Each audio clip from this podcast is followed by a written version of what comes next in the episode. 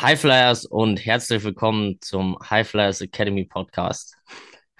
Mein Name ist Jonas Pawlakowitsch und ich begrüße meinen sehr charmanten Podcast-Gast, äh, Kollegen, Bruder, Dennis Tannhäuser. Vater.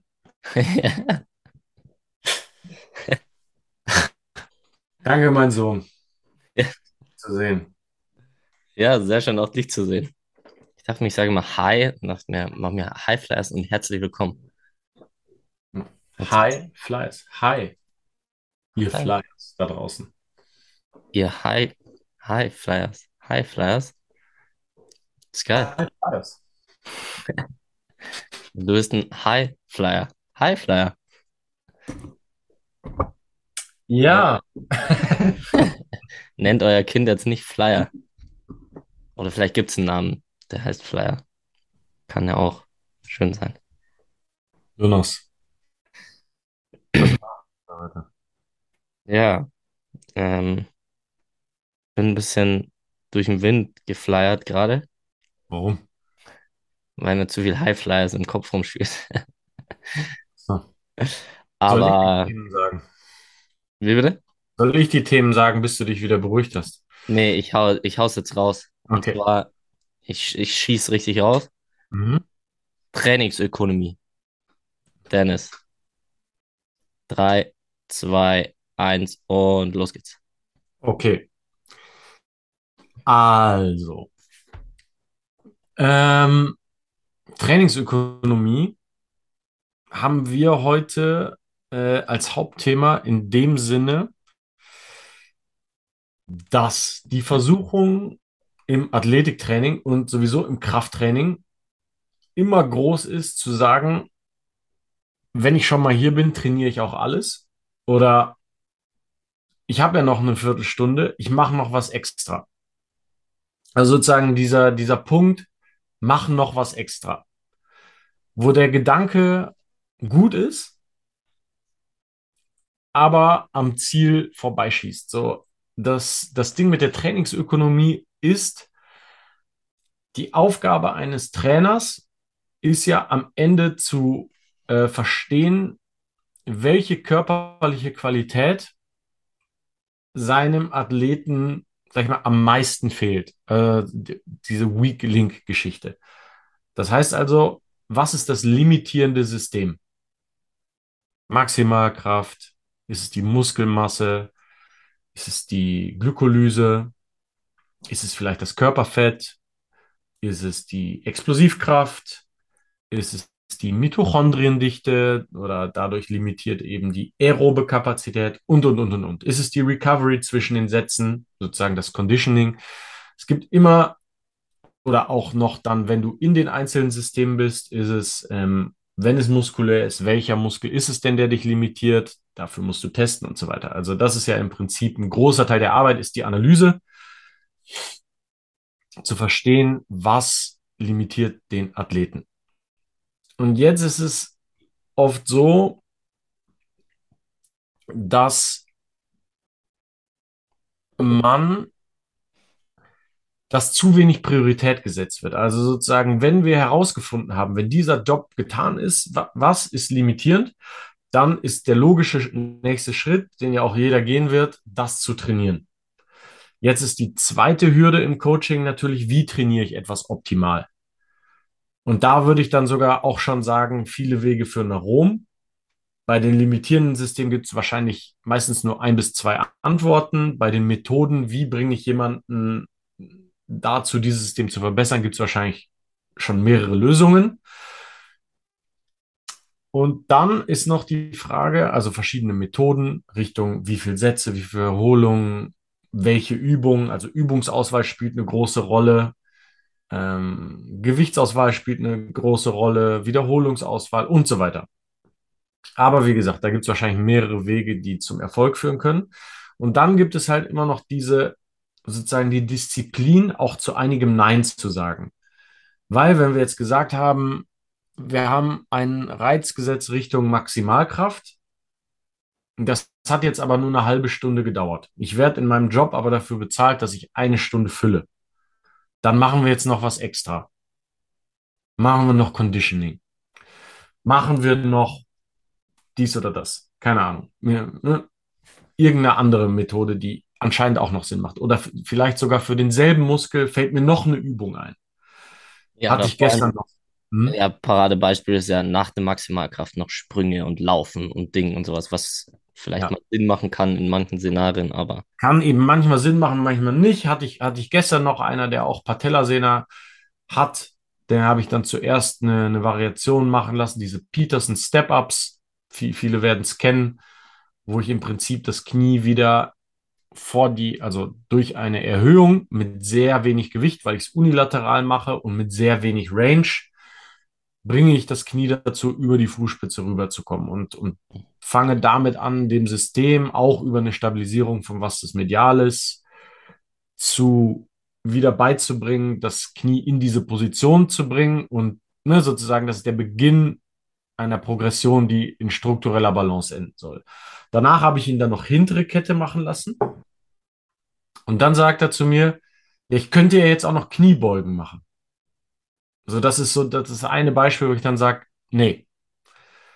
Weil jetzt sozusagen lassen wir die deutlich reizärmeren Übungen aber mal wirken, weil dieses eine Ding da jetzt noch draufzusetzen, ist ge genau das, was wir nicht wollen. Also wir, wir machen die anderen Reize kaputt mit einem so reizintensiven Ding wie Kniebeugen, dass wir uns das vorher vielleicht auch hätten sparen können. Dann hat er ja vielleicht eine gute Aktivierung. Und das bedeutet am Ende Trainingsökonomie. Zu wissen, was genau, weil unsere Zeit ist auch immer limitiert, was genau packen wir in eine Einheit, die genau die Reize setzt, die ich will, ohne danach das Ganze zu zerstören. Ah, das klingt zu, zu drastisch, aber schlechter zu machen, indem ich mit eigentlich gutem Willen noch was extra mache. Ja, und das ist äh, im Prinzip diese, das Verständnis von ähm, Übungsaus, also Analyse basierend darauf Übungsauswahl und dann auch rechtzeitig zu sagen, genau das ist der Reiz, den wir jetzt gerade setzen wollen. Nicht mehr und nicht weniger. nice. Und ich, ich sehe das auch so, dass zum Beispiel gerade in unserem Job geht es um the one thing. So, was ist das, was ist, was ich jetzt investieren kann oder was jetzt Sinn macht am meisten und nicht noch was, weil, wie gesagt, es gibt so viele Möglichkeiten und da geht es darum, okay, was ist die eine Sache und wenn das einfach nur Basics sind, was wir machen, genau das, was du gesagt hast, Step-Ups oder mal Kniebeugen bei manchen und so weiter, wo es nur um das Fundament geht, dass du verletzungsfrei bleibst und du einfach drumherum nicht die Zeit hast, um andere Übungen, die auch Sinn machen würden, ähm, auch noch mit einzubauen, dann machst du halt nur die Basics. Aber am Ende des Tages bringt dich das im Balance, es bringt dich immer ein Stückchen weiter und du kannst spielen. Weil wenn du dann die Entscheidung triffst, den zweiten Schritt vor dem ersten zu machen, das heißt eher entweder den Reiz sozusagen, ja, fast schon, wie du gesagt hast, kaputt zu machen, um noch was unbedingt mit reinzunehmen, ist es ökonomisch einfach nicht sinnvoll und führt tendenziell wieder mehr zu einer Verletzung, wie wenn ich an dem arbeite, was jetzt wirklich wichtig ist. Auch wenn es nicht das krasseste ist oder ich nicht eine ganze Stunde fülle und so weiter, auch wenn es in irgendeinem Szenario Sinn machen würde, ist es nicht die eine Sache, die am meisten Sinn macht. Und da sich das auch das, äh, die Zeit sinnvoll zu investieren und auch vielleicht umzudenken, dass gerade wenn du Übungen, also wo du gesagt hast, die unilateralen, also einbeinigen Übungen zum Beispiel machst über einen vollen Bewegungsradius, also die komplette Range, dass ähm, du als extra eine Pause machst zum Beispiel oder als extra regenerierst oder als extra was isst oder als extra schläfst, meinetwegen, weiß ich nicht. Weißt du, dass du das auch siehst als, okay, das ist mein Extra.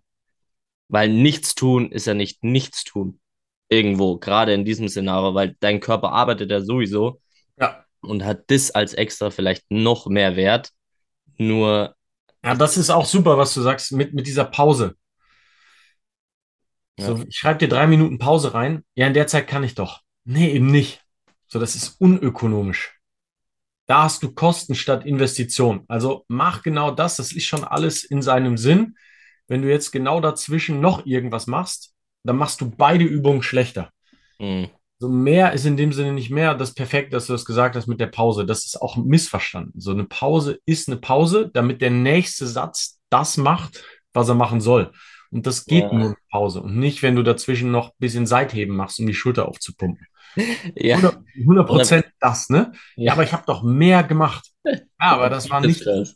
Ja, so, ja, Ja, ich habe genau dasselbe Bild, sorry, weil du es gesagt hast. Ja, noch ein paar Bizeps-Curls seitdem so. weil, ja. Ich habe Geil. Energie und ich will jetzt auch meine, meine, mein Deltoid aufblasen. Also ich Ja. finde es ja, ich finde ja, sorry, ich finde es ja echt geil. Teilweise so, so diese Motivation, aber du sitzt Ja. dann da und denkst dir so als Trainer so, ah, ja, es ist geil, deine Energie, es ist gut zu trainieren, aber lieber die Pause machen. Ja. Ja, ich hatte gestern auch im Gespräch noch ein anderes Beispiel. Da ging es wieder um dieses einarmige Bankdrücken. Also sozusagen diese Reziproke. Du hast schon zwei Kurzhanteln in der Hand, machst aber links, rechts die Ausführung. Und ich suche immer noch nach einer Antwort. Das ist ja ne, Growth Mindset. Ich will ja lernen. Ich will ja verstehen, warum man es macht. Aber ich hatte dann auch die Diskussion, gib mir, also auch wieder mit einem Trainingswissenschaftler, gib mir eine Antwort, warum man das macht. Ist, meiner Meinung nach gibt es keine rationale Antwort darauf. Mhm. Ja, man könnte argumentieren, dass du unilateral dann den Core trainierst. Nein, weil für einen Trainingseffekt brauchst du einen Reiz, der hoch genug ist. Das ist er dabei aber nicht, weil dich die Übung selber in diesem Reiz limitiert. Das ist dasselbe wie mit der Pause gerade. Also ich kann einfach nicht zwei Dinge. Das, das, das Beispiel auch dafür früher im Body and Soul als angestellter Trainer gearbeitet. Wir waren da ja beide. Und es gab immer diesen einen langhaarigen Typen, der hat immer Zeitung gelesen beim Trainieren. Ich weiß nicht, ob du dich an den erinnerst. Ich war immer damals schon so, nee, das ist es halt genau nicht. So, weil du wirst entweder nicht gut trainieren, du wirst wahrscheinlich beides eben nicht gut machen. Weißt du, was ich meine? Sondern fokussiere dich doch jetzt aufs Training, mach es eine halbe Stunde nur, anstatt dass du eine Stunde beides machst. Mach eine halbe Stunde, setz deinen Fokus aufs Training und setz einen richtigen Reiz, mach die Pausendauer korrekt, mach die Übungsausführung korrekt, anstatt dass du einen Satz machst, dann aber eine Rap weniger, weil jetzt interessiert dich doch der Artikel. Und dann fängst du beim Artikel aber wieder ein bisschen weiter vorne an zu lesen, weil du findest natürlich nicht genau da, wo du aufgehört hast, direkt mit deinen Augen. Weißt du, was ich meine? Und dann suchst du wieder und dann liest du wieder einen Absatz und dann, nein. Ja. Und das ist so auch dieses so, setz deine Priorität, denk einmal wirklich drüber nach, zieh das durch, lieber kurz, aber intensiv, beende das Ganze so, wie es soll, nimm die, das Setting muss passen, der Wayshake am Ende muss drin sein und so weiter. Mhm. Und dann liest deinen Artikel. Und Ja. das ist im Training halt genauso. Ne? Du musst einfach die, die entsprechenden Prioritäten setzen, drüber nachdenken, was ist der Effekt, den wir erzielen wollen. Und Effizienz ist da schon wirklich ein Schlüssel. Ja. Ja, ökonomisch. Sehr ökonomisch. Ja, richtig gut. Erinnere mich, da wir äh, beide in München waren, äh, bringt mich das gleich zu unserem Highlight, zu unserem High Flyers Highlight der Woche. Und zwar die Bayern. Mal nicht Erling Haaland und Dortmund, äh, oder jetzt Manchester City, sondern Bayern. Was haben die gestern wieder gemacht? Brutal. Barca 3-0 vermöbelt. Ja, also wirklich unglaublich. Und was wir zu unserem Highlight machen, ist äh, nicht die Ökonomie von Bayern, sondern die Konstanz. Und zwar ist es, finde ich, da einfach sehr gut wieder ersichtlich. Ich glaube, vor drei Wochen war Bayern noch mehrere Punkte hinten und so weiter, nur unentschieden gespielt und und und. Gefühlt eigentlich Abstiegskandidat, so ungefähr. Ja. Und entscheidend ist ja die Konstanz. Das heißt, welchen Übertrag hat es jetzt gerade ins Athletiktraining für euch da draußen, ist eben nicht einmal zu trainieren oder zwei Wochen zu trainieren, sondern Monate zu trainieren und theoretisch zu investieren für was, was noch gar nicht da ist, weißt du, für die Zukunft, wo du jetzt gar nicht voraussehen kannst. Und dafür ist dieses, diese Kon Konstanz der Bayern sehr gut ersichtlich, weil am Ende des Jahres ist die Wahrscheinlichkeit sehr, sehr groß, dass die wieder oben stehen würden. Also ich bin dann Fan von der Spannung und so weiter, dass auch die anderen Teams gewinnen sollen und so weiter. Äh, Finde ich mega. Nur das zeigt uns halt einfach, dass es nicht am Anfang oder in der Mitte entscheidend ist, sondern dass am Ende abgerechnet wird. Und nicht schon nach Tag 1 oder der Hälfte der Saison. Also, wenn du da trainierst und nicht in der ersten Woche in der Starting Five bist, in der Startelf, was auch immer, äh, du investierst die Zeit nicht, um jetzt direkt die Erfolge zu haben, sondern langfristig erfolgreich auch zu werden. Und das ist gerade einfach dieses Mindset vom Athletiktraining, was super entscheidend ist, dass du als Athlet oder als Athletin meiner Meinung nach äh, auch bisschen benötigst, dieses Vertrauen und da diese Konsist äh, Konstanz zu investieren, um alles zu verändern. Ja, und wenn du bei, und wer konstant gut spielt übrigens, um da nochmal eine Szene rauszunehmen aus dem ganzen Spiel, ist Serge Gnabry, der auch am Anfang ein bisschen Probleme hatte, eigentlich echt eine Parallele jetzt zu der Saison von, von Bayern. Oder unauffällig war, ich weiß nicht, ich glaube, er war sogar auch einmal kurz verletzt. Letzte Saison, oder? Ich weiß gar nicht mehr genau. Aber es war so ein bisschen Struggle, habe ich irgendwie so äh, dunkel in Erinnerung. Und der spielt irgendwie wirklich konstant, geht die Formkurve rauf. Aber es ist jetzt auch nicht so, dass es eine Explosion war, sondern es war wirklich diese stetig.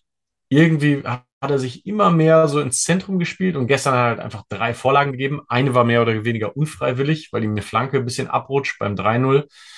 Ähm, aber der Pass zum 1-0 von Manet, also diese ganze Szene ja. ist aus, aus fußballerischer und athletischer Sicht Wahnsinn. Ich weiß nicht, ob du es gesehen hast, aber wie er da der Höhe der Mittellinie oder ein bisschen sogar noch in der, in der, ja, noch in der eigenen Hälfte. Und der ist auch gar nicht so einfach anzunehmen und schon gar nicht weiterzuspielen. Und dann wirklich durch drei Leute durch. Also du kannst den Ball nicht einen Meter nach, weiter nach rechts oder links spielen, dann geht's nicht. Sondern der Ball kommt exakt in den Laufweg von Manet durch drei Leute, wenn er das wirklich so gewollt hat. Ist das ein unglaublicher Pass? Und dann hast du, hast du auch dieses typische, was wir auch schon ein, zwei Mal gehighlightet hatten von, von Manet. Erstens, wie schnell er auf drei, vier, fünf Meter wird. Also wieder dieser Antritt. Er nimmt ihn ja dann mit, mit, mit einem sehr schnellen Richtungswechsel. Und dann chippt er ihn ja so rein. Also diese Kombination aus Schnelligkeit, Agilität und Technik. Die Kombination war war Weltklasse. Dieser Pass, diese Annahme und dieses Tor ist, das siehst du auch, also das war ja in den ersten zehn Minuten. Ich bin mir nicht sicher, ob man das in der zweiten Hälfte noch so, so sehen kann. Diese, diese Spritzigkeit, Antrittsschnelligkeit, Reaktionsschnelligkeit, auch so ein Pass. Mhm. Da, und da siehst du auch wieder die, die Bedeutung von Schärfe im Prinzip. Also die, die beiden waren 100% in dem Moment da, komplett im Flow. Mhm. Ja, einfach ein unfassbar geiles Tor, geiler Sieg. Barca ist raus, Bayern ist souverän weiter. Ja. Stark. Ja, richtig stark. Das ist schon krass. Können wir alle was äh, lernen davon? Wir lernen ja nie aus. Ne? Und ich wusste nicht, ich habe heute im Radio gehört, folgendes. YouTube will ein,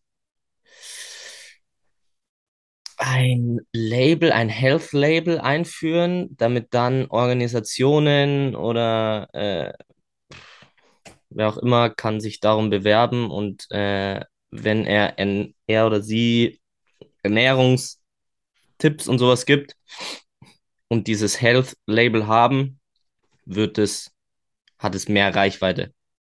Okay. Was äh, können wir so mal drüber sprechen, was äh, auch irgendwie spannend ist. Ich weiß noch nicht, ob es positiv oder negativ ist. Der grundsätzliche Gedanke schon, weil natürlich auch viel Bullshit draußen äh, rumkursiert. Deswegen machen wir auch immer unseren Mythos, zu dem ich gleich komme. Und äh, bin mir aber noch nicht ganz sicher, wer die Qualität hat, die Ernährung sozusagen rauszutransportieren, weil das ja einfach sehr individuell ist. Und das passt super zu unserem heutigen Mythos. Ähm, und zwar zu dem Nutri-Score. In, inwieweit, also ich stelle mal den Mythos auf, ich kaufe nach dem Nutri-Score ein, dann lebe ich gesund. Dennis. Ja, ey, mir ist heute Morgen aufgefallen, schätz mal, was der Nutri-Score von Pinienkern ist. Mm. Mm. Pinienkerne. Okay, wenn du so fragst, ist vielleicht C. Ja. Und ich habe mich einfach nur, ich habe es dann äh, meiner Frau gezeigt und so, ja, guck mal, geil. Ich hab, wir hatten nämlich neulich schon im, im Supermarkt eine Fischstäbchen-Pizza. Also eine Pizza belegt mit Fischstäbchen. Habe ich noch nie gehört. Ist, gibt es und ist, ich glaube, es ist Nutri-Score B. Wow. Ja, ja, also und es ist, es ist super absurd alles. Ähm, ja, und deswegen der heutige Mythos, ähm, Einkaufen nach Nutri-Score. Äh, ich, ich schätze unsere Hörerschaft jetzt auch mal so ein, dass es im Prinzip auch niemand macht. Ich weiß es nicht. Wenn, äh, ja, macht es nicht. Das Ganze ist ähm, auch wieder gut gemeint gewesen, aber sehr missverständlich. Also das Ganze irgendwie hat angefangen in 2001 in äh, Frankreich. Es gab mehrere Initiativen, um die Qualität der Ernährung in der Bevölkerung zu verbessern. Und dann äh, 2015, da sieht man mal übrigens, wie träge sowas ist. Also 14 Jahre später wurde dann von der Nationalversammlung ähm, eine Modernisierung des Gesundheitssystems verabschiedet. Und die Idee war, und das Ganze basiert dann auch wieder auf wissenschaftlichen Erkenntnissen. Das hatten wir auch schon öfter. Die sind halt manchmal auch mit Vorsicht zu genießen, weil eben durch einen Strohhalm betrachtet. Also irgend so ein Typ, der hieß, glaube ich, Serge Herberg oder so, also ein französischer ähm, Forscher an der Universität Paris-Nord, wo ich übrigens auch mal kurz studiert habe. Auf Basis von seinen äh, Forschungen wurde dann eine Art ähm, Skala entwickelt, bla bla bla bla bla. Irgendwann ist es dann halt zum Nutri-Score gekommen. Spanien, Portugal sind nachgezogen, Deutschland dann auch. Und die Idee war halt, die Aufmerksamkeit der Bevölkerung bei der Lebensmittelauswahl zu verbessern. Ist ja auch richtig, ist ja auch gut der, der Grundgedanke. Mega. Ja, und dann haben sie das halt, ich glaube 2008, nee, 2018 haben sie es, ähm, die Gesundheitsministerin Julia Klöckner in, in Deutschland äh, zuerst noch verworfen und dann haben sie es auch hier eingeführt und 2019 kam es dann zu diesem Nutri-Score in Deutschland. Dann haben so ein paar, also dann haben, hat die Lebensmittelindustrie erstmal Nein gesagt aus verschiedenen Gründen. Und dann haben aber einige äh, Unternehmen, die ich jetzt nicht mehr weiß, ja gesagt. Und dann ging das so seinen Gang und mittlerweile haben halt ziemlich viele, viele ähm, Produkte diesen Nutri-Score, der geht eben von A bis D.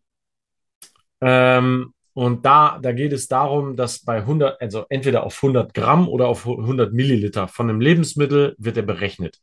Und dann hast du ähm, negative Punkte und positive Punkte, je nach dem Gehalt von Eiweiß, Ballaststoffen, Gemüse, Früchte, Nüsse und gesunden Ölen. Ähm, also wie sozusagen, äh, wie wenig davon enthalten ist, gibt negative Punkte und bei positiven Punkten, wie wenig von Zucker, Natrium, also auch Salz und gesättigten Fettsäuren enthalten sind. Und wer jetzt schon ein paar Folgen mit den Ernährungstipps von uns gekriegt hat, da liegt eben schon der erste Fehler und die Energiedichte. Das heißt, wie kalorisch ist ein Produkt. Das spielt alles eine Rolle wie du diese Punkte ergibst. Also quasi, es wirkt sich ungünstig aus, Energiegehalt Zucker, dann gesättigte Fettsäuren und Natriumchlorid, also Salz. Und günstig wirken sich aus Proteine, Ballaststoffe und Anteil von Obst, Gemüse und Nüssen. Und da würde ich ja auch immer noch sagen, hat irgendwo alles einen Sinn. Aber so simpel wie das Einteilen in Makronährstoffe ist es halt einfach eben nicht. Schon gar nicht. Ich meine, der grundsätzliche Fehler existiert immer noch bei ungesättigten und gesättigten Fettsäuren. Das hatten wir jetzt auch schon das ein oder andere Mal. Ich glaube, das hatten wir auch mal als Mythos. Dem ist nicht so. Gesättigte Fettsäuren sind sehr, sehr wichtig. Vor allem das Gehirn braucht Cholesterin. Wir haben äh, Lecithine als super äh, wichtige Fettsäuren und, und, und, und. Es geht weiter. Wir brauchen gesättigte Fettsäuren. Es sind essentielle Fettsäuren. Wer äh, da nochmal nachhören will, muss den Podcast suchen, wo wir das als Mythos haben, gesättigte gegen ungesättigte Fettsäuren. Aber gut, da, da ist ein grundsätzlicher Fehler, genauso wie im Natriumchlorid-Salz. Das wird auch immer noch aufgrund einiger falscher wissenschaftlichen Studien als grundsätzlich schlecht gesehen. Dasselbe könnte man ja eigentlich sagen bei Zucker. Ist Zucker grundsätzlich schlecht? Ah, Nein, tendenziell finde ich es aber richtig, dass da drin ist. Und dann hast du noch dieses Energiegehalt, das heißt, wie kalorisch dicht bist du unterwegs, wenn du das konsumierst. Jetzt ist es aber so, Kalorien, also Energie, die du dir zuführst, ist nicht schlecht, sondern energiereiche Lebensmittel zu essen. Beispiel ein gutes Steak von, von, einem, äh, von einem Rind, was glücklich auf einer irischen Weide gegrast hat, mag kalorisch dicht sein, es sind aber Kalorien, die ihren Zweck erfüllen in deinem Körper, die das ganze System am Laufen halten. Und daher könnte man bei allen vier ungünstig wirkenden Faktoren sagen, ist nicht wirklich immer ungünstig. Und dann hast du dieses günstig dagegen wirken Protein, da würde ich, und Ballaststoffe, da würde ich jetzt auch zu 100 Prozent sagen, gehe ich mit. Ballaststoffe sehr, sehr gut fürs Mikrobiom und grundsätzlich für die Darmgesundheit. Protein eh perfekt. Auch da gibt es Unterschiede. Also ein Protein kann auch hochwertiger oder minderwertiger sein. So differenziert ist das Ganze halt eben nicht auch ausge, äh, aufgebaut. Und das letzte sind eben dann noch so Obst, Gemüse und Nüsse. Ja, Obst ist auch wieder etwas differenzierter zu betrachten, weil der Vitamingehalt von einem Obst korreliert damit, wie viel Sonnenstunden es gekriegt hat. Das heißt, hast du in, in einer Warenhalle nachgereiftes Obst, ist es eigentlich Fruchtzucker mit Geschmack. Für manche macht das gar nichts aus, wenn du kohlenhydrattolerant bist, für den anderen wieder schon. So, und bevor ich mich jetzt hier drin verliere, wir haben jetzt also sieben, acht Faktoren die theoretisch verschiedenste Kombinationsmöglichkeiten haben. Und keiner dieser Faktoren, außer vielleicht das Protein, wo man aber auch Abstriche machen muss, ist wirklich so aussagekräftig, wie es in diesem Punktesystem ist. Und dadurch kommt ein eigentlich gut gemeinter Gedanke, etwas extrem zu vereinfachen, um die Auswahl günstig zu machen. Wenn du logisch vorgehst, musst du Pinienkernen ein C geben, weil sie halt eben viele gesättigte Fettsäuren haben. Und wenn du logisch vorgehst, musst du dann halt eben der Pizza ein B geben. Das ist ja rein logisch gemacht. Nur mit solchen Produkten wie Pizza, da merkt man halt, es funktioniert hinten und vorne nicht, das System. Also es ist am Ende von gut gemeint zu komplett absurd. Ähm, leider verkommen. Es ist sicher nicht das Ende vom Lied, denn ja, die, meisten, die sich mit Ernährung auskennen, werden das früher oder später merken, dass ein Orangensaft wird wahrscheinlich irgendwo einen Adern haben, weil der quasi nur aus Frucht besteht. Ist es eine gute Idee, einen Liter Orangensaft morgens zu trinken? Für die meisten Leute nicht. Und so weiter. Also es ist in der Theorie nett, in der Praxis komplett absurd. Busted. Punkt. Ja. Sehr gut. Ja, ich habe nichts hinzuzufügen. Ich finde es richtig gut. Auch äh, so detailliert nochmal, was eigentlich so dahinter steckt. Fand ich sehr nice. Vielen Dank. Sehr gerne. Dennis, ich bin sehr dankbar für die nächste Podcast-Folge, die wir aufgenommen haben. Ich auch. Wieder ein Banger geworden. Es schreibt uns Feedback, liked und subscribed, gebt uns 5-Sterne-Bewertungen, teilt, was das Zeug hält, schickt uns Fragen, bleibt uns treu, trainiert, kauft nicht nach dem Nutri-Score ein. Ja, trainiert hätte ich jetzt auch gesagt. Trainiert, lasst euch coachen, genießt das Leben, gebt alles, werdet jeden Tag besser, schlaft genügend, verändert die Welt. In diesem Sinne, muchas gracias, amigo, und einen schönen Tag noch, Dennis. Wünsche ich dir auch, Jonas. Euch auch da draußen. Ciao, ciao. Tschüss.